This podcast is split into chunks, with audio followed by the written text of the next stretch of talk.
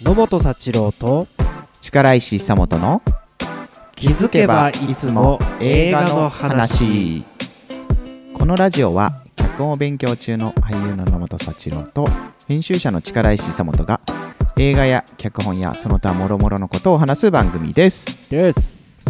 今回のテーマはゴジラマイナスワン感想会ですイエーイ。いやー見ちゃったねゴジラ。ゴジラマイナスワン。これマイナス？マイナスワンでやってるっぽいですよ。まなんだこれ。あマイナスワンで合ってる。そうかそうそう。そうか。いい1.0かと思ってた、うん。そう1.0と書いてマイナスワン、マイナスワンだ、えー、なんかねそうキャッチフレーズがねこれ、うん、えー戦後日本無からマイナスへっていうね。うん、これね無をねゼロって読むらしいよ。どれが？あえ？無と書いて。無がねゼロだって、うん。あそう無から負と書いてゼロからマイナスへ？そう。いや俺さマイナスゼロからゼロになる話だと思ってたら。マイナスゼロから？あ違うマイナスゼロマイナスゼロ意味わかんない。ゼロからマイナスワンになる話なの？どこを中心に考えていいのかそうだね。わかんないねこれ。確かにそうだね。うん。マイナスワンスタートかと思ってた。そうそうマイナスワンスタートからしでそうそうまあ、うん。というぐらいちょっとタイトルのごちゃごちゃがもうそのまま映画のごちゃごちゃになってるわ。おっおとっと言ってしまった。出ちゃいましたか？はいゴジラマイナスワンを見てきたんですけれどもちょっとうん。印象がそのまま僕のちょっと 口から出てしまいましたが。あふれ出ちゃってたけど。だってタイトル意味わかんないと思う。はい、えー、ただいま11月の後半ですけれども、えー大ヒット上映中ということで、えーうん。監督脚本 VFX 山崎隆さんですかね。はいはいあの三丁目オールウェイズ三丁目の夕日、うんうんうん。永遠のゼロなどを撮ってる監督ですね。はい。はいで神木隆之介君浜辺美波さんの主演で、はい、安藤サクラさんや佐々木蔵之介さんや吉岡秀隆さんだっけなどが出てる映画ですけれどもなんかもともとね、うん。見に行く予定なかったんだけど、まあ、ちょっと仲間内でね見うん。見たら面白いんじゃないかっていうことでねなんとシナリオの学校時代の皆さんとうん。プラス我らが師である先生とお。みんなでワイワイ見てきましたね。行ってきました。結構周りでもう評判であそうなんだ。うん。なんか自分の周りはねすごい新しいゴジラ面白かったっていう評判があったんですごい見たかったから。そうなんだ。うんうん。いい機会だなと思ってみんなでワイワイ見ました。どうでした？個人的にはその、まあ、シン・ゴジラ以来見たゴジラって感じなんだけどうん。結構ねやっぱその、まあ、山崎監督、まあ、昔からねその VFX、まあ、得意というか強いというかうん。いう人の映画だから結構ね見応えビジュアルの絵作りの強さみたいなとこすごい感じて、うんうん。もちろんそのゴジラの描写とか、まあ、造形とか、まあ、多分新しい造形だと思うんだけどね。うん。ゴジラも。そうそう。なんかその新しい造形とかうん。あと、まあ、せその戦時中戦後っていうことなので、まあ、結構そのこう、あのー崩壊した日本とか、まあ、画面いっぱい出てきたりするんだけど結構その説得力はすごいあったなと思って、うんうん。なんかビジュアル的には結構なんかワク,、まあ、ワクワクって言っちゃ失礼だけど見れたかなという感じで、うん。そうだね。まあ人間人物のキャラクターたちもねまあいろいろ個性豊かな人たちがあってまあなんか家族の絆であったりとかまあもちろんその戦時中も絡んでるから日本人のメンタリティとかそういうところはなんかこう汲み取れるものはあったかなという感じです。ちょっとちょっと。最後笑っちゃったけど。なんか遠慮してるなと思いながら言っちゃったあそうですか。でも確かに。野本さんの意見を聞いてから言おうかなと思ってあなるほど。でも確かに絵作りというか、VFX すごかったよね。いやねうんうんうん。見応えあった。ゴジラやっぱ大スクリーンで見応えがある。ね。うん。モンスターものとしてすごい迫力があって面白かったですよね。うん。で今回のゴジラのうん。おもろいところは、うん。海上戦っていうんですか？海で戦うシーンが結構あって、はいはいはいはい。まあゴジラって元来海から出てくるね。うん。ものみたいなイメージあるけど。うん。結構今回海で戦うんだよね上陸もするけど。ごいよね、まあ、確かに今までそうそうそう。市街戦というかね街でのねなんかこう戦いの印象結構強かったけど今回うん、海だよね。海だった。どうやって撮ってんだっていうぐらい。ねそこはすごかったしなんかもうあの怪モンスターものじゃないけど、えうんうん。ゴジラに追いかけられるみたいあなシーンがあって。うん顔ぴょこんと出してねゴジラが。そうそう今までのゴジラってどうやって泳いでたのかとか海から出てきてたのかとか,、そうだね。あんま覚えてないけど、うんうん。今回のゴジラめっちゃ泳ぐんですよ。めっちゃ器用だよ。そう、うん。で背びれの形がかっこいいし仰々しくてさ、うん。なんかそこはね迫力あった。いやーそうだよ。もうあのメグザモンスター顔負けのすごい、大きいよね。いや、うん、結構怖い怖いよあれいわゆる船とさ横並びになったりとかさ、うん。まあ、戦うシーンとかも結構ね成功に作られてるしでもそれゆえ怖かったっつうか。そうそうそう。うん。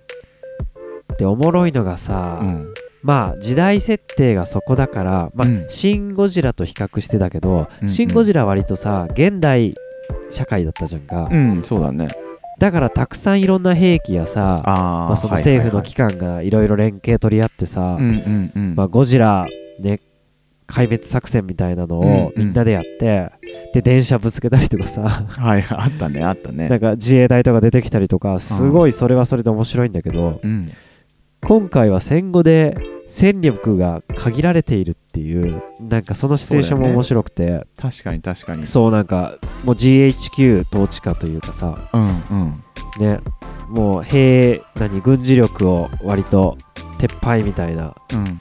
でなんかお隣やね遠くの大国のね手前。うんうん。なん生地その軍事行動を行えないみたいなね。そう軍事行動を行えないみたいなのがあって、うんうんうんまあ、これちょちょっとだけネタバレになるけどもううん民間団体みたいなのでうん。ゴジラと戦うみたいな状況に。強いよ。はいちょっとうん。僕興奮ちょっとしてきて気づいたんですけど、うん。ちょっと僕今日は鼻声でして。おおおおおはいちょっと鼻声でゴジラ語らせていただきますけど。興奮ご了承しすぎて。ください。興奮大丈夫かな？鼻鼻血？大丈夫かな？大丈夫そう鼻から息が出てないことに気づいて大丈夫大丈夫。ゴジラも口で息いやしてる。今回もゴジラそう。今回でもいや今結構確信ついたね。お。ゴジラの口呼吸が今う回ん。そうだよ、大事ですよね、うん、ガ口ッパーって開けてたもんね結構フィーチャーーされるからねゴジラ。そう口の中丸見え映画でしたね。ね。いやすごい。そそれもなんか面白かったよすごい。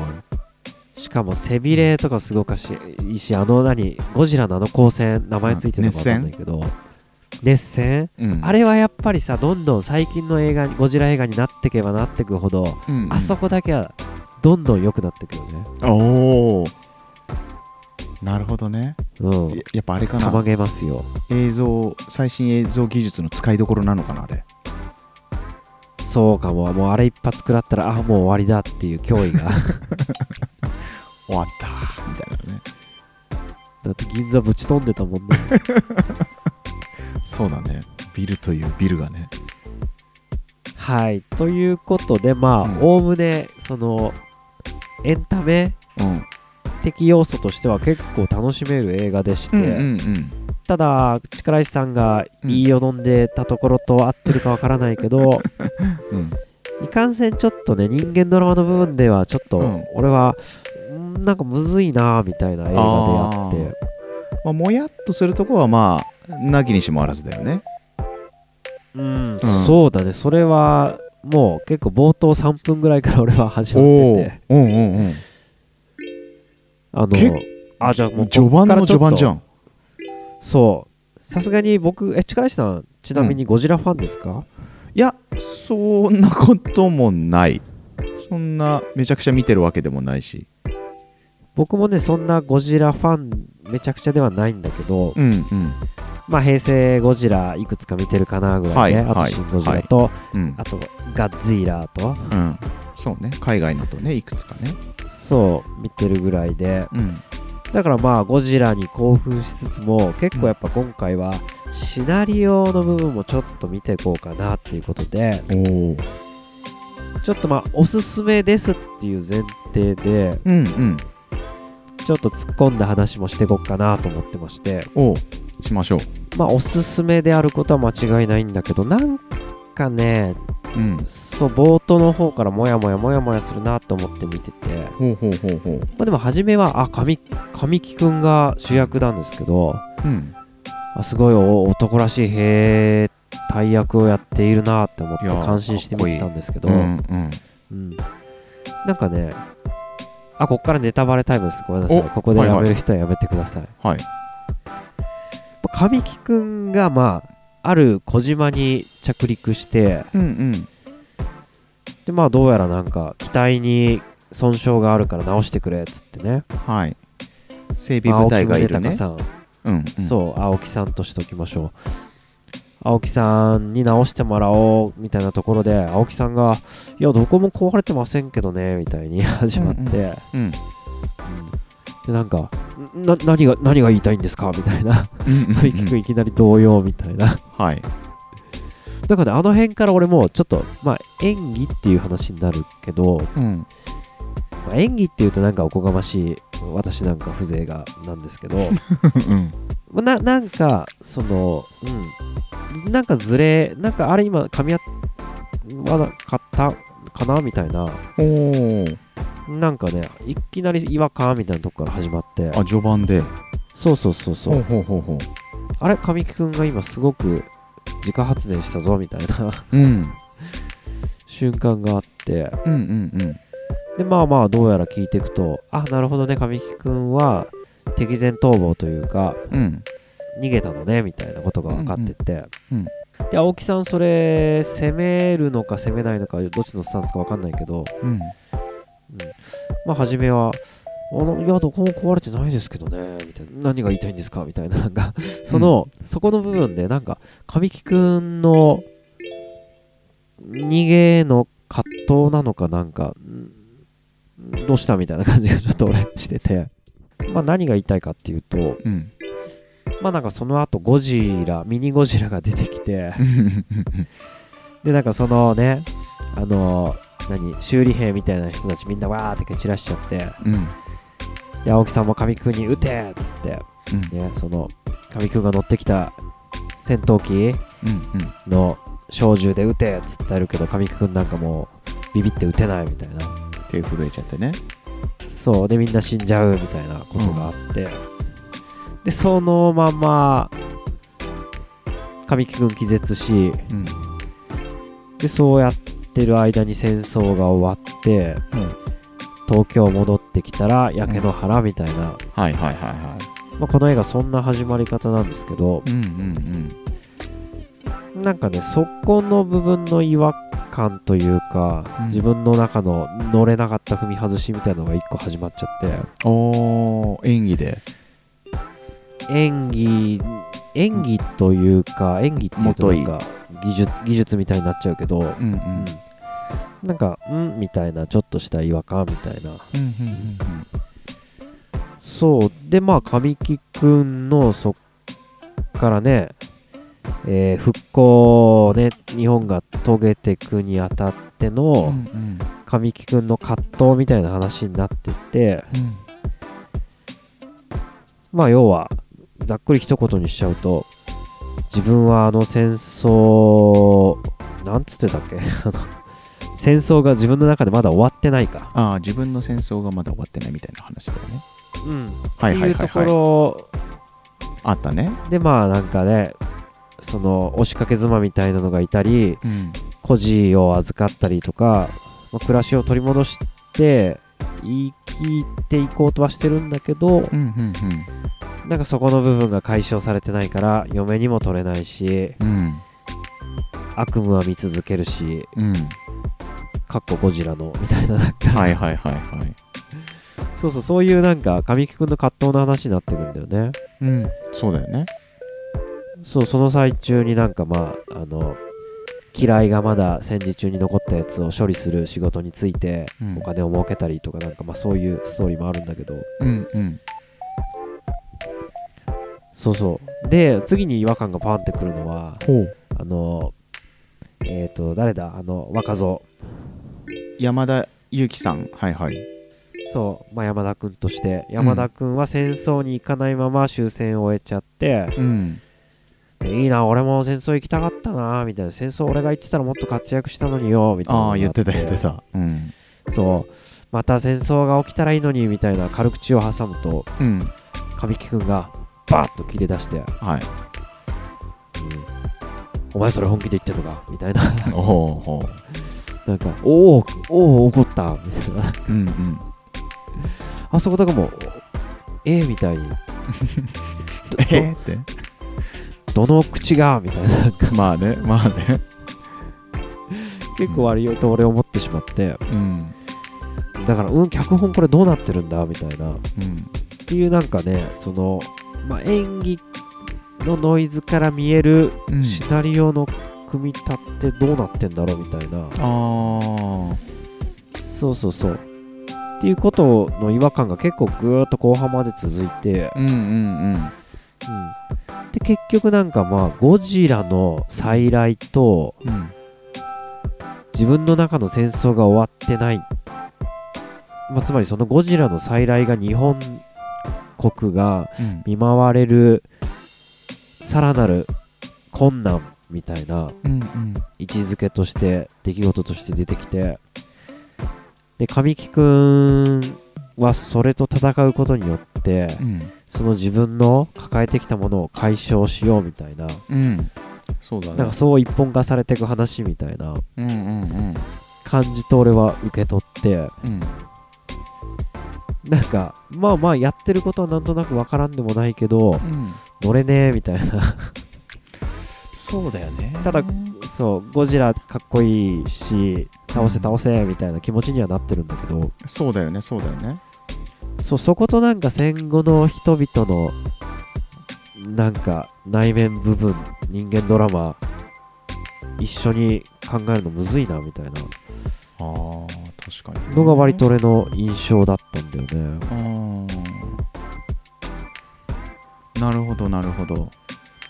うん。ああじゃあちごめんょっとなんか俺がばっかめっちゃ喋ったけど。いやいや演技から見えるねそのシナリオの仕立て方うんに疑問みたいなところはなるほどなと思いつつ。確かにつまりうん。何が言いたいかっていうと、うん。なんでそうだ初めその逃げる云々のところが引っかかったっていうのは多分もしかしたらうん。後付けかもしれなくてうん。なんで神木くん逃げちゃったんだろう。そして何を後悔してそんなに自分の戦争が終わってないっていうことを悔やみ続けて、なぜそれがゴジラに突っ込むことによってうん。解消されさせようとしたんだろうみたいな。うん。なんかね多分一本線を引けば結構引けないこともないうん。今回の映画、うん。なんかそこのシンプルさが俺また魅力だとも思ってて。ああはなるほどね。で断片的になんかわかるっていう受け取り方はできるんだけどうんなんか細かく見てったら全然スタンスわからんぞみたいな 映画でもありああなるほどなるほど。このなんかなんかもったいなく失敗してる感じうん。は実に面白いぞって思って、興味深いぞってこと？そうなんかこの最初に冒頭で言ったけどうん。ゴジラマイナスワンもうまいのかうまくないのか 結局どこからマイナスでどこから ゼロでみたいな。ああなるほどね。その感じとかも含めてなるほど。なんかうまく伝わりきってない感じがちょっとおもろいなと思って。ああなるほどなるほど。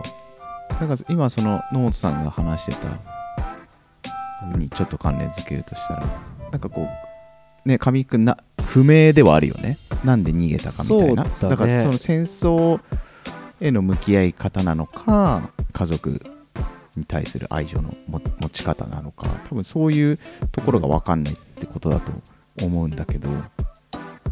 まあ、彼彼の、まあ、欲求っていうかね動き方としては、まあそのね、自分のなんかこう臆病な性格のために特攻を命じられたけど逃げてきちゃった自分。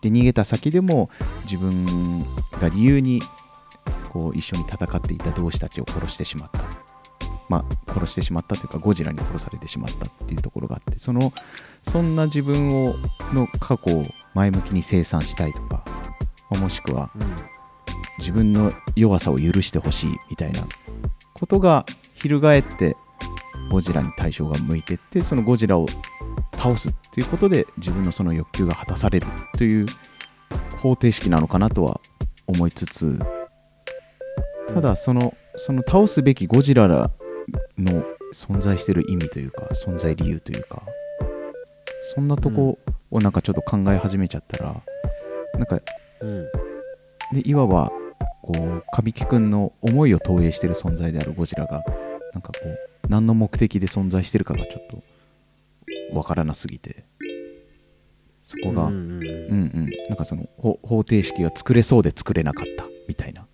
感覚でまあ同じうんうんくちょっとももやもやみたいなしてはいるなんかやろうとしてることはなんかすごいわかるというか、うんうん。あうまくいったら面白いんだろうなみたいなうんうんうん。ところまでは来てて、すごい要素はめちゃくちゃねすごい盛りだくさんというか、まあだからやっぱ初めに俺はゴジラ出しちゃったのが問題な気がして。ああなるほどね。なんかね戦争に行って敵前逃亡してでそのまま抱えて戦後過ごしちゃってうん。ね、うん、まあ後ろ指刺されながら自分に刺しながら生き続けてしまって、うん。でさらなる日本が困難に陥った時にうん。じゃああの時できなかったからみたいなことうんで神くん。が奮闘するとかならわかるけどうん。まだわかるけどうん。なんか敵前逃亡してゴジラに襲われて、うん。で自分がゴジラとも戦わなかったせいでみんながゴジラにやられてでそれがね、戦後にもな戦後も夢にまで出てくるみたいな。うん。なんかあれやり残したことはむしろゴジラにあるみたいな。そうだね。まあ。これはもう戦争関係なくゴジラにリベンジする話なのかみたいなもそっちの方がわまだ分かったんじゃないか。う自らゴジラの呪縛に絡め取られていってしまったっていう 構図だもんね。そうそうそうそう、うんあとなんかねあ,、うん、あと全体的に俺がずっと分からんのは、はい。神木くんの戦争に対するスタンスみたいなのが分かんないあっていうか、うんうんうん。そうだよねそうだね。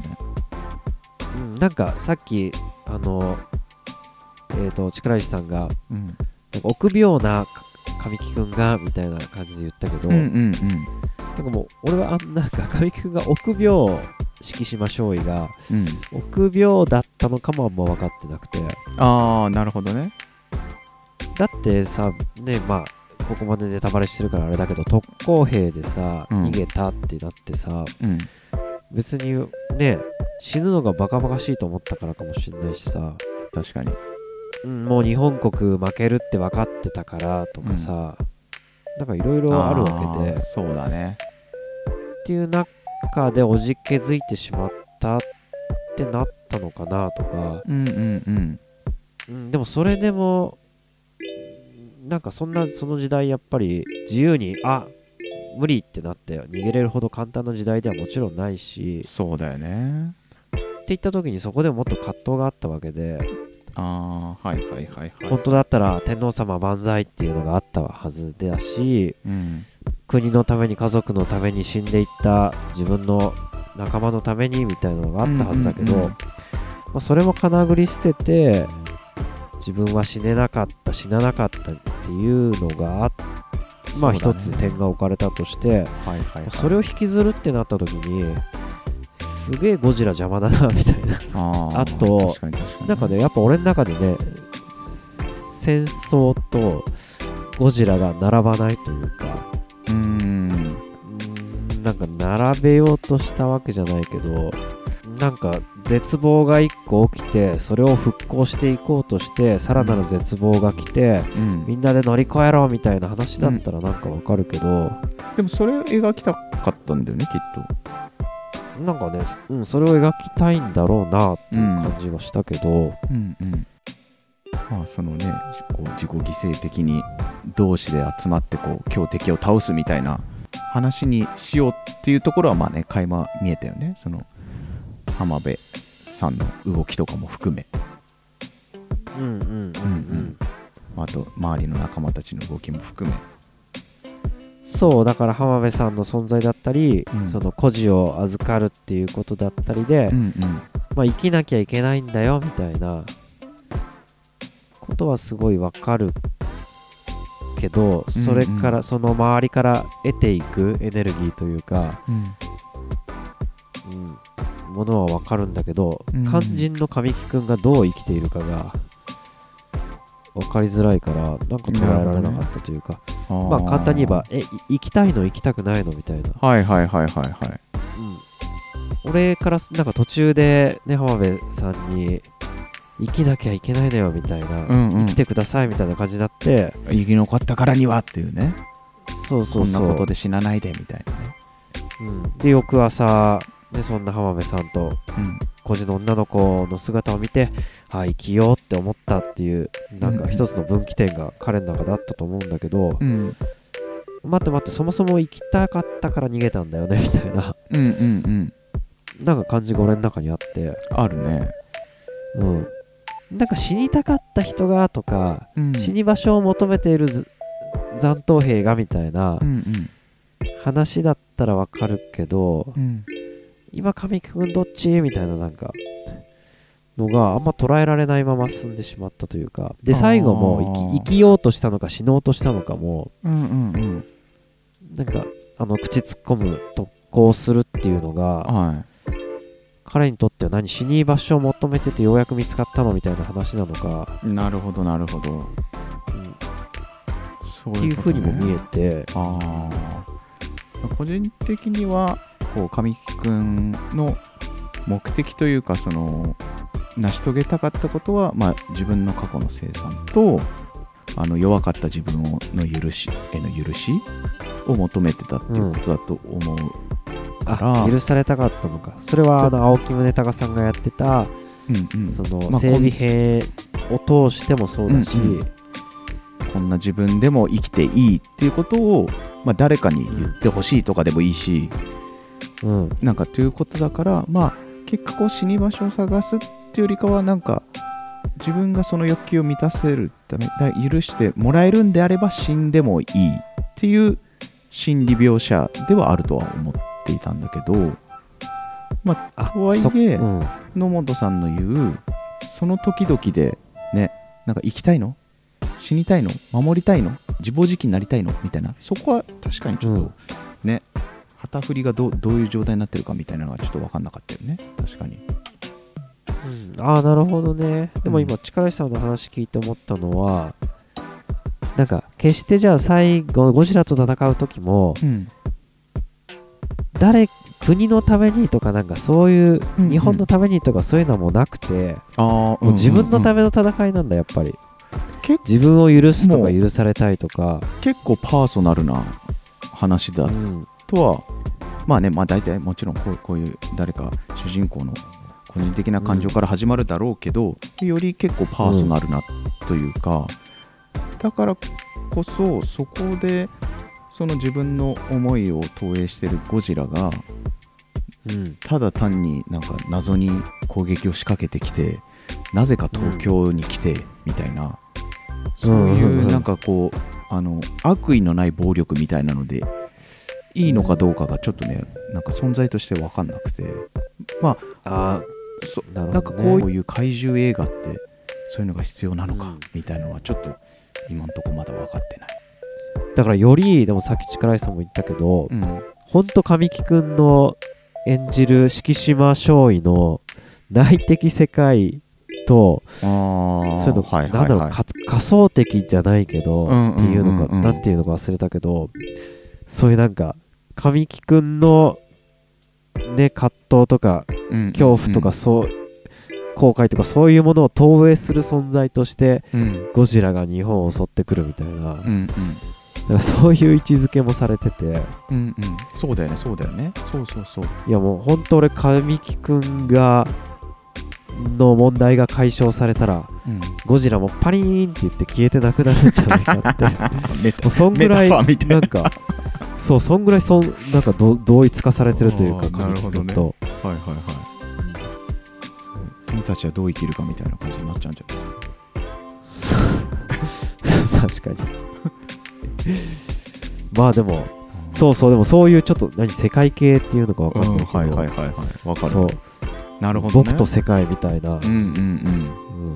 そういうワールドだった感じがして、そうだよね。だって変な話ねその悪意のない暴力ってさっき言っちゃったけど、それが山火事でもいいわけじゃん。今の状態だったら。うん、なんかね、怪獣にして、そう台風でもいいし山火事でも。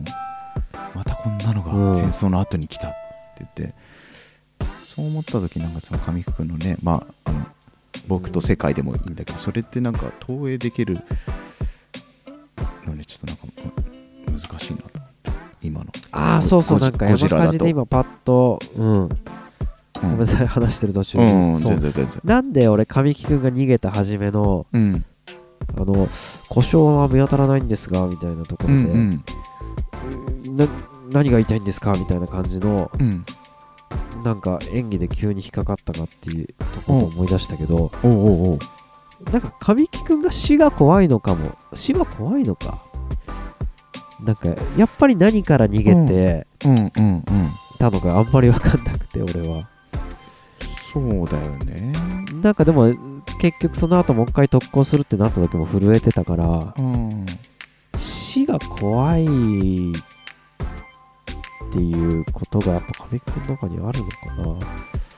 なんか、まあ、結構記号的にはねさっきさ野本さんにも指摘されたけどさ臆病とは思わないって言ってたじゃん。野本さんも、だかん。ら自分は、まあうん。そうそれを多分ね記号的に全部ね勝手に解釈しちゃってただけだなとはさっきちょっと思って。うん。だそれもね手震えてるからとかさ特攻行ってないからとかうん。なんかそのぐらいのなんかこうパーツを拾って自分は臆病だって言っちゃったんだけどでもなんかそう死死をふ怯えてるっていうのもなんかそんな感じはするかもしれない。なんか。つまりつまり出来事としては、うん。まあ、戦争1回目というか戦時中に逃げてしまったゴジラのことも撃てなかった。うん。でそれを引きずって戦争が終わ自分の中で終わってない。うん。でもう一回今度ゴジラっていう脅威が、うん。戦争とは全然別種だけど出てきて、うん。た時にそれはなんで神木君乗り越えられたのかがそこのジャンプが俺全然わかんないかも死を例えば死が怖かったとしたらじゃあ死の怖さを克服できたのかとかさ。うーん。なんで次は彼はまあそのパラシュートの存在を初め知らないわけで。うん。まあでもなんかそれ青木宗隆さんとのあのなんかあれか操縦席とのやり取りで何かあったんだっけ？あ初めてそうそうそうそうそう。さそうなんで行こうってなったんだっいわゆる口の中が弱点だろうという。けうんそれはそうだね。うん。でまあ飛び込むぞって言って、うん。で爆弾ぶち込まして込んでやろうと思ってるってなってさ、うん。でいざじゃあ完成してさ、うん。乗って操作方法教えてもらうじゃんか、うんうんうん。でさこれがこのレバー引っ張るのは最後にしとけよみたいな話があって。うん。でその時に神木くん震えてやっぱり怖いですねみたいになるじゃんか、うんうんうんそこでな何の会話がやり取りされたのかあんま覚えてなくて結局、出来事がまず戦争とゴジラっていう2つの脅威があったとしてうん。今ならできるぜって思ったの何なんだろうっていう。結局さその逃げた理由が分かんないからさうん。死が脅威だったと死から逃げ死が怖くてっていうのは神くんの中にずっとあるならさうん。死を乗り越えられるほどの何かが起きてなきゃいけないわけでうーんそれがいつの間にかできてしまった家族？そうなんか時代が変わってって出来事が戦争からゴジラに変わってってなった中で、なぜあの時逃げなってしまったものが今逃げないで済んだのかなってなんか俺もそこの部分を俺がうまく捉えられてないだけか。ああ確かに確かに確かに。なるほどねっていう意味で初めの逃げ逃げの理由っていうのは俺結構大事だったあんじゃないかな。やっぱそこだよ。いやそこだよ、でもなんとなくざっくりはああ怖かったから逃げたんだなみたいな。でその後ゴジラ撃てなかったんだなであそれがずっと心残りなんだな。うんうんうん。あそれが言葉にするならば自分の中の戦争が終わってないっていうことなんだなみたいになって、うんうんうん。でみんなゴジラと戦うぞってなって。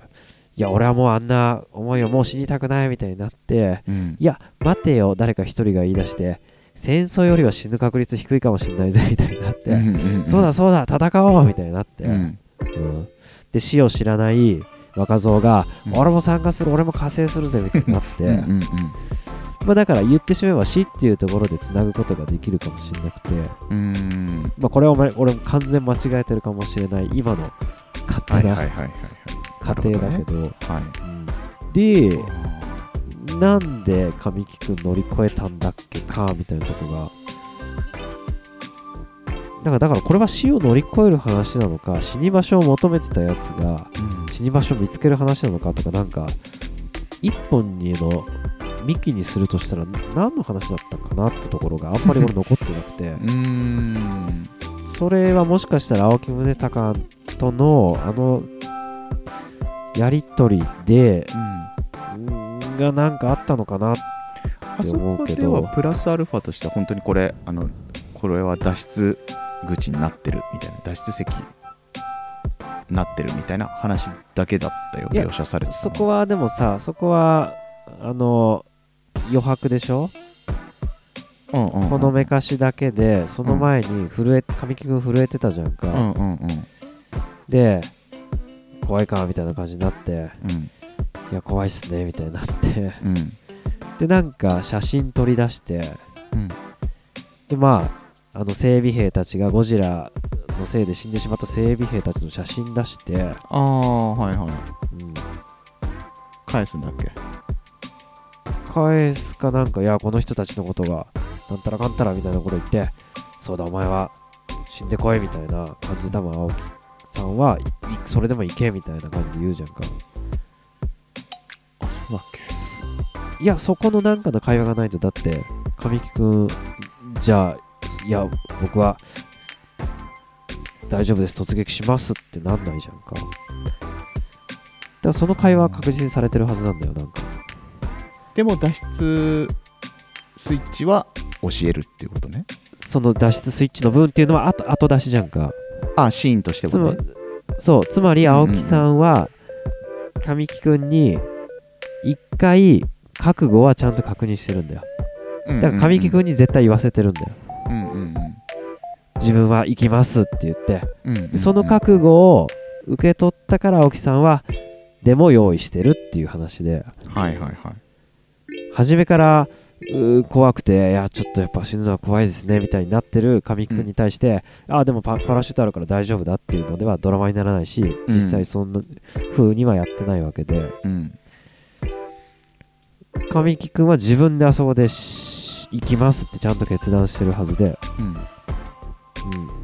ん、で青木さんはそれを評価してるというかそれで青木さんのもしかしたらあの心残りは1個解消してるわけで。うんうん。ただその神木君がそうやって自分で行きますって決めたところが多分すごく大事なんだけどうんうんそこが全然覚えてないのか実はすごくさらっとやっちゃってるのか。だから俺はこの作品をまあ一本の筋で捉えるとしたら、まあ、戦自分の中の戦争戦争に心残りがあって戦争を終わらせる話みたいなことをしてるのだとしてもうん。じゃあなんでそれができるようになったのかっていうのが。なるほどね。なんかねそこがうまくできてないのかなみたいなだからなんかあんまりゴジラと戦争が、まあ、そもそもつながってないのかもしれないけどなんかうーんかなわかんないけど今はそんなことを思っております。弱点弱弱点っぽいところを見つけて自分がその任に適してると思ったからもう覚悟を決めたっていうことなのかな。何なんだろうね。うんでもそれで言ったら別にさ特攻兵だってさ自分もパイロットの技術あったわけだし自分が当てがあるって配属されてさ、うん。奥に背負ってやってるわけだからさなんかでもそれをやっぱ力石さんもそこのうん。あの青木さんとのやり取りで何が行われたかってことを言えない覚えてないっていうのはうん。俺も含めだしうん。なんかそこの神木君がふんって乗り越えた瞬間みたいなのがあんまりちゃんとないってことなんじゃないかなまあ例えばそれが浜辺美波が死んじゃったっていうことに対するうん。怒りに突き動かされたとかさ、うん。まあ、戦争孤児のあの女の子の未来のためとかさ、うんうんうん。なんかそういうのにくっきりあったらさいやずっと終始自分のことだけだとだってドラマってそうじゃない。乗り越える壁を乗り越え成長を描かないとさ成長というかうんうんうん変化を描かないといけなくて、うん。結局変化しないってことになっちゃうから。どこでその壁を乗り越えたかってこと？そうそうそう。壁は置かれてるけどいかにして乗り越えたかっていうのが分かんなくない？その外的な部分じゃないよ。内的なうんうんうんうん部分でねでもそれが俺結局なんか戦争っていうことを描いてるあれば戦争ってことを描く気がしてうんうんなんか例えば当時は逃げちゃったけど例えば天皇万歳だったはずなのに逃げちゃったけどそんなことやってられねえよ死が怖えんだよって逃げちゃったとしてもうんうんなんかその後怒りみたいなので浜辺美波が死んだ怒りでゴジラ倒すみたいなのがあったらなんかうん。また一つなんか戦争ってものが俺は見えてくる気がするしうんただゴジラっていうのが仮想的だったとしてもさ、うん。じゃあアメリカに対してどうなのかさなんか戦争って何よみたいな話になってくるしそれは多分戦争孤児のこの未来のためみ子供たちの未来の日本の子供たちのためみたいなことをしたとしてもなんか一つ見えてくるものがある気がするんだけどはいはいはいはい。なんか結局彼にとってだって今のまあ本当に俺らの記憶を手繰り寄せてるだけだからあれだけど今のままだと次ならできると思ったからみたいなさ。うん。いやなんかそんな感じなんじゃない？なんか。そうそうそう。なんうん。かそんな感じがしてそこがすげえ足りてないなって今思ってて、うんうんうん。多分多分そうじゃない？俺がそのことをずっとうんわかる。いやわかるわ熱をかるわかる。言ってる。謎はね深まるばかりですよ本当に。うん。謎と謎というかなんていうかねでもまあそうそうつまり何が言いたいかっていうとまとめるとそこの神木くんの結局逃げた理由から始まるうん。どう乗り越えたかっていう部分がうん。ちょっと分かんなかったっていうのがうんうんうん。なんかこのシナリオのちょっと欠点かなと私は思いました、うんうんうん。そうだね。確かに確かに。はい。それがもしかしたら自分のなんか乗れなかった理由、あうん、神木くんが何をずっとドラマをの中で引き連れてきてーうん。みたいなところが分かんないまま進んだなっていうことかな、葛藤は何だったのかっていう。のうん、でなんか多分シナリオでいい言葉見つけちゃって途中でうん。自分のせ中の戦争を終わらせるみたいな パワーワードを見つけちゃってで実際何回も言ってたし。そうだねうん。なんなら最後山辺美波もうあなたの戦争は終わりましたかってん。言っちゃってるし言っちゃってたね。これでもすごいリスキーだよね。なんかあ言葉にできちゃったみたいなさ。ああそうだね。それを描くのにみたいなね。そうそうそうそうそう。終わったって言ってもうあもうアンに言っちゃったよみたいなね。そうそう。いやーなるほど。はいまあちょっとこれで合ってるこの分析が合ってるかわかんないですけど まあまあまあ感想としてね。僕はでももうしゃべごめんなさいほんと喋りながら見つけて喋りながら熱を上げ喋りながら、うん結論にたどり着くみたいな、うん。うんことをタイムリーにやってしまいましたが。いやなんか整理できたっす頭の中が。はい。途中からなんかすごいいろんな怒りがこみ上げて すごいすごいじゃん。もうゼロからマイナスじゃん。もでも側の部分ではとても楽しめる映画だった。うのは間違いない、うんうんうん。はい聞いてる皆さんここまでたどり着いた皆さん。1時間野本がゴジラマイナスワンについて物申す。これはちょっとみんなの意見欲しいよねこれ。回になりました。これもうほんと皆さんあの寝ながら聞いてください。うん皆さんのね意見もどんなゴジラどんな風に面白かったかここ気になったなどはい。お便りいただければ。と思います。思います。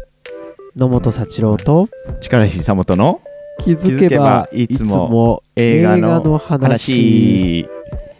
来週も懲りずに聞いてください。お願いします。ではでは